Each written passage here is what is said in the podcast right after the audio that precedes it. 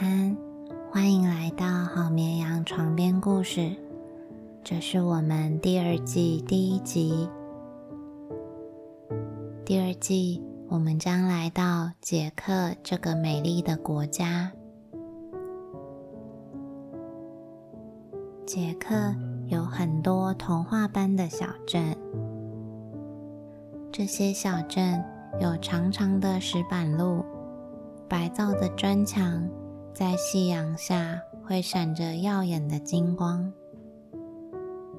这些小镇好像就停留在一八五零年代那样，时间再也没有推进。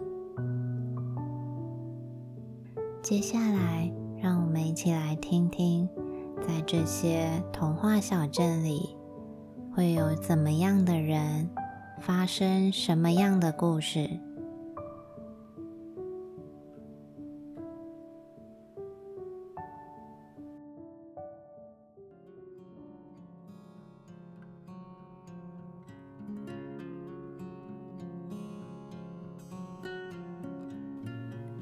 科尔斯小镇的早晨是从等待面包开始的。每个工作日的上午，都会从科索列奇运来香喷喷的裸麦面包。这种面包非常可口。据说以前那个小个子面包师傅在世的时候，烤出来的面包更是好吃。小个子面包师很爱喝酒，但他制作面包的手艺让科尔斯所有的面包师傅都无法望其项背。在揉面之前，这位矮小的面包师总要站在面包房门前望一望天空。根据天气情况来决定酵母的分量。天气阴沉的时候，酵母就少放一些；如果碰上今天这样的大晴天，便要多放一点。然后开始揉面。面包师自己动手挖来榉木炭。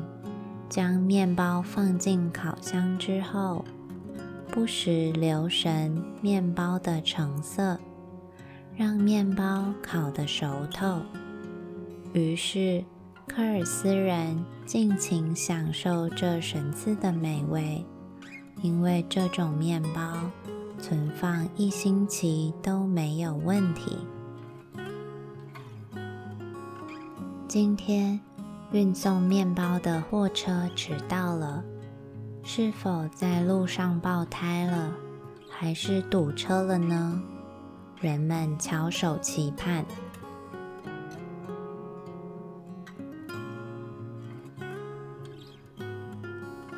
我们坐在小店铺门口的长椅上，两旁的松树沙沙作响，绽放的橄榄花。散发出阵阵芬芳，从网球场那里传来击球声和球拍的嗡嗡声，直往耳朵里送。少校先生坐在我的旁边，他正兴高采烈地讲述着。我握住尼基劳达的手指。他赢得了那一场一级方程式比赛的冠军。我真是爱死那些赛车手了。在我的想象中，尼基还有其他那些车手都是诗人。每场比赛前，他们打坐进入冥想，等待开赛的旗子一挥动。他们像是要跟这个世界决然告别似的，以极限速度一飞冲天。帕夫利克，你知道吗？他们堪比诗人，他们用轮胎敲打出各自的诗句，那些句子是飞速追逐思想的打字机写下的啊！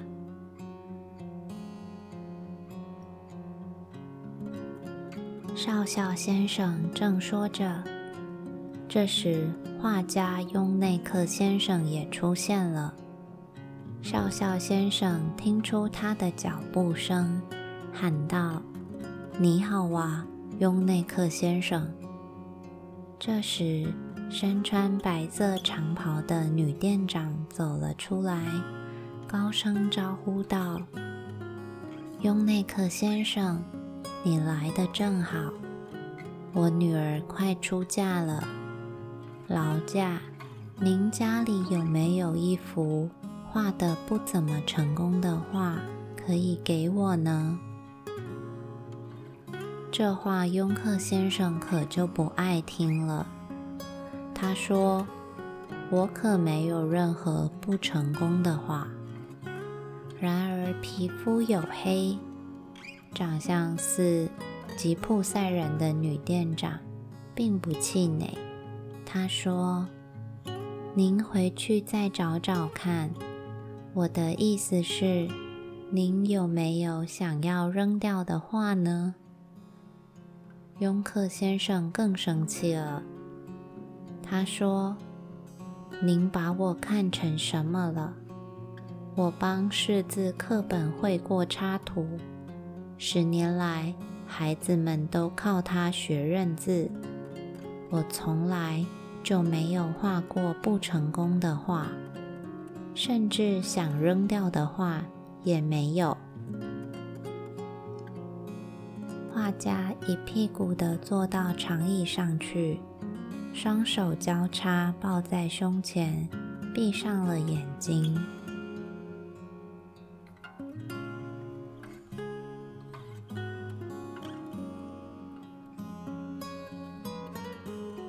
女店长回到店铺里去。少校先生便搭话说道：“雍内克先生，您知道咱们这一带最美的花儿是哪一种吗？”画家雍内克先生便猜起来，他猜铃兰、矢车菊、花绳子草、剪秋罗、白屈菜。后来他放弃了。因为他每报出一种花的名称，目光炯炯的少校先生都一个劲的摇头。一阵沉默之后，少校先生说：“最美的花是马铃薯花，它比兰花都还要美丽。在我眼里，马铃薯花就是最美的花。”您知道的，三月开种马铃薯之前，地窖里的马铃薯就发芽了。那冒出的小芽稚嫩脆弱，一个芽顶出另一个，颜色好看的就像是薄薄的毛玻璃，简直不可思议呀！而且马铃薯那么实用。等春天泥土融化了，我一眼就能看得出来。捧一把土到手里，要是泥土化开了，它会像磨碎的咖啡在指缝间洒落，那就是播种马铃薯的时机。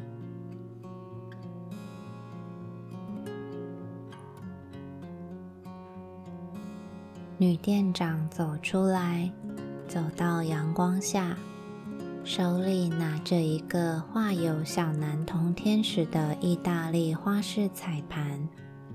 小天使的脸蛋圆鼓鼓的，但盘子已经裂成两半。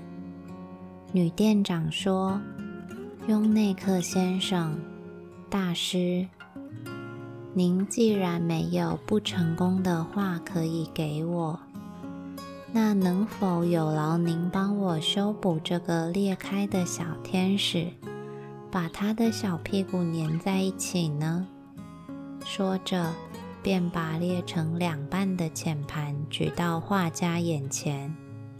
然而，雍内克先生的脸一沉，一边躲，一边不耐烦地吼道：“说，我已经跟您说了。”我从来就没有画的不成功的画，而且我也不为裂成两半的小天使粘屁股。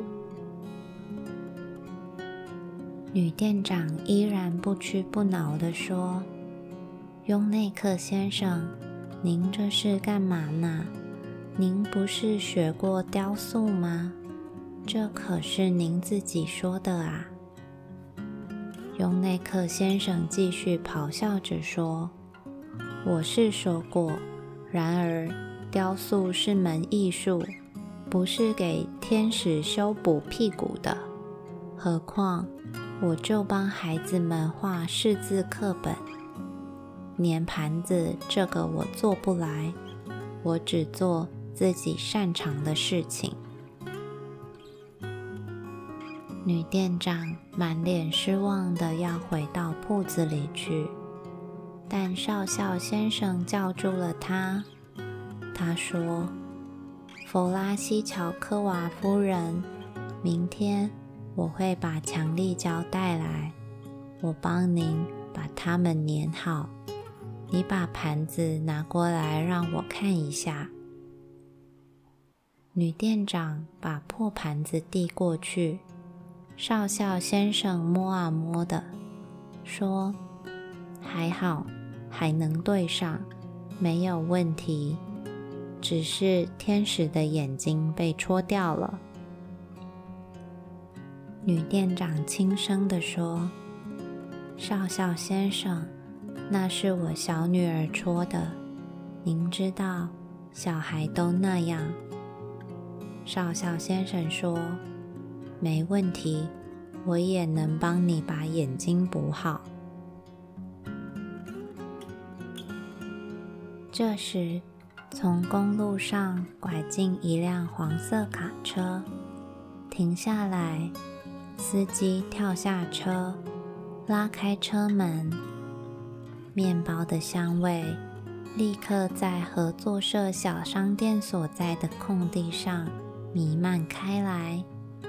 所有在此等候新鲜面包的人们排了一列队伍。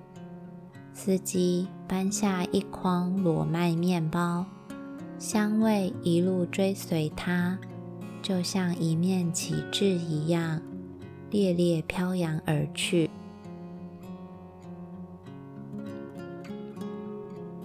女店主拿出第一个裸麦面包。将它放进少校先生的手提袋里。少校先生付了钱，然后拿起白色拐杖，嘟嘟嘟地敲着地面，准备走下台阶。一位今年刚搬来科尔斯的邻居问道：“少校的脚从小就是这样拐的吗？”另一旁人回答他：“不是的，少校先生在煤矿工作时，不知什么原因，炸药提前爆炸，他变成了这个样子了。”于是，他们目送着少校拿着拐杖，敲击着沟沿，消失在柳树和松树林里了。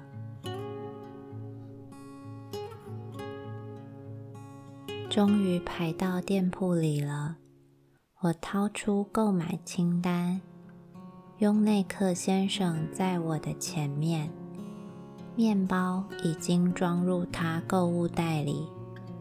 他手持一百克朗的纸币，准备支付。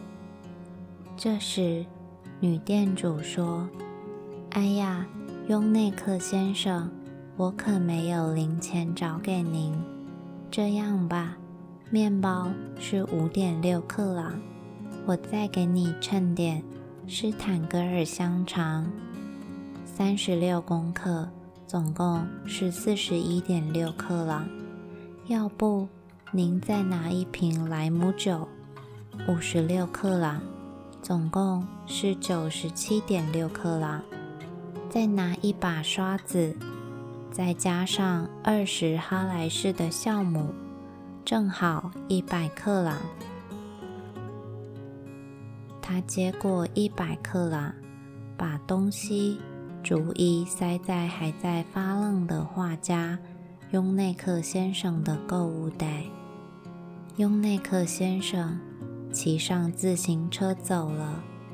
然而，他骑到施图里克街的十字路口时，回过神来，刹住车，调转头。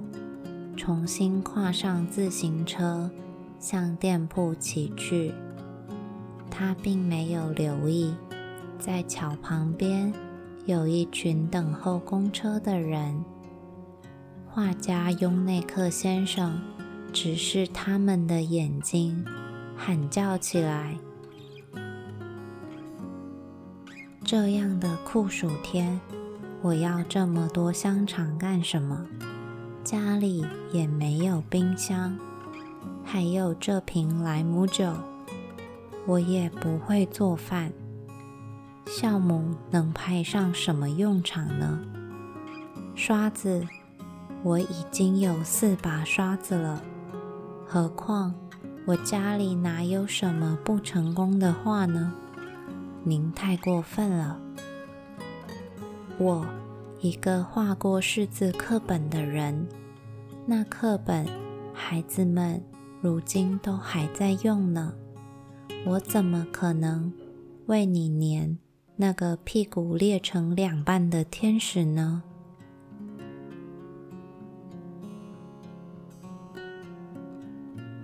那些等候公车的市民们站在那里，彼此面面相觑。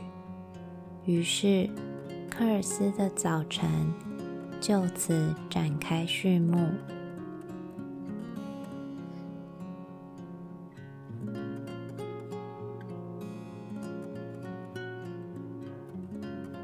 故事听到这里，希望你已渐渐有了睡意。那么晚安，祝你一夜好眠。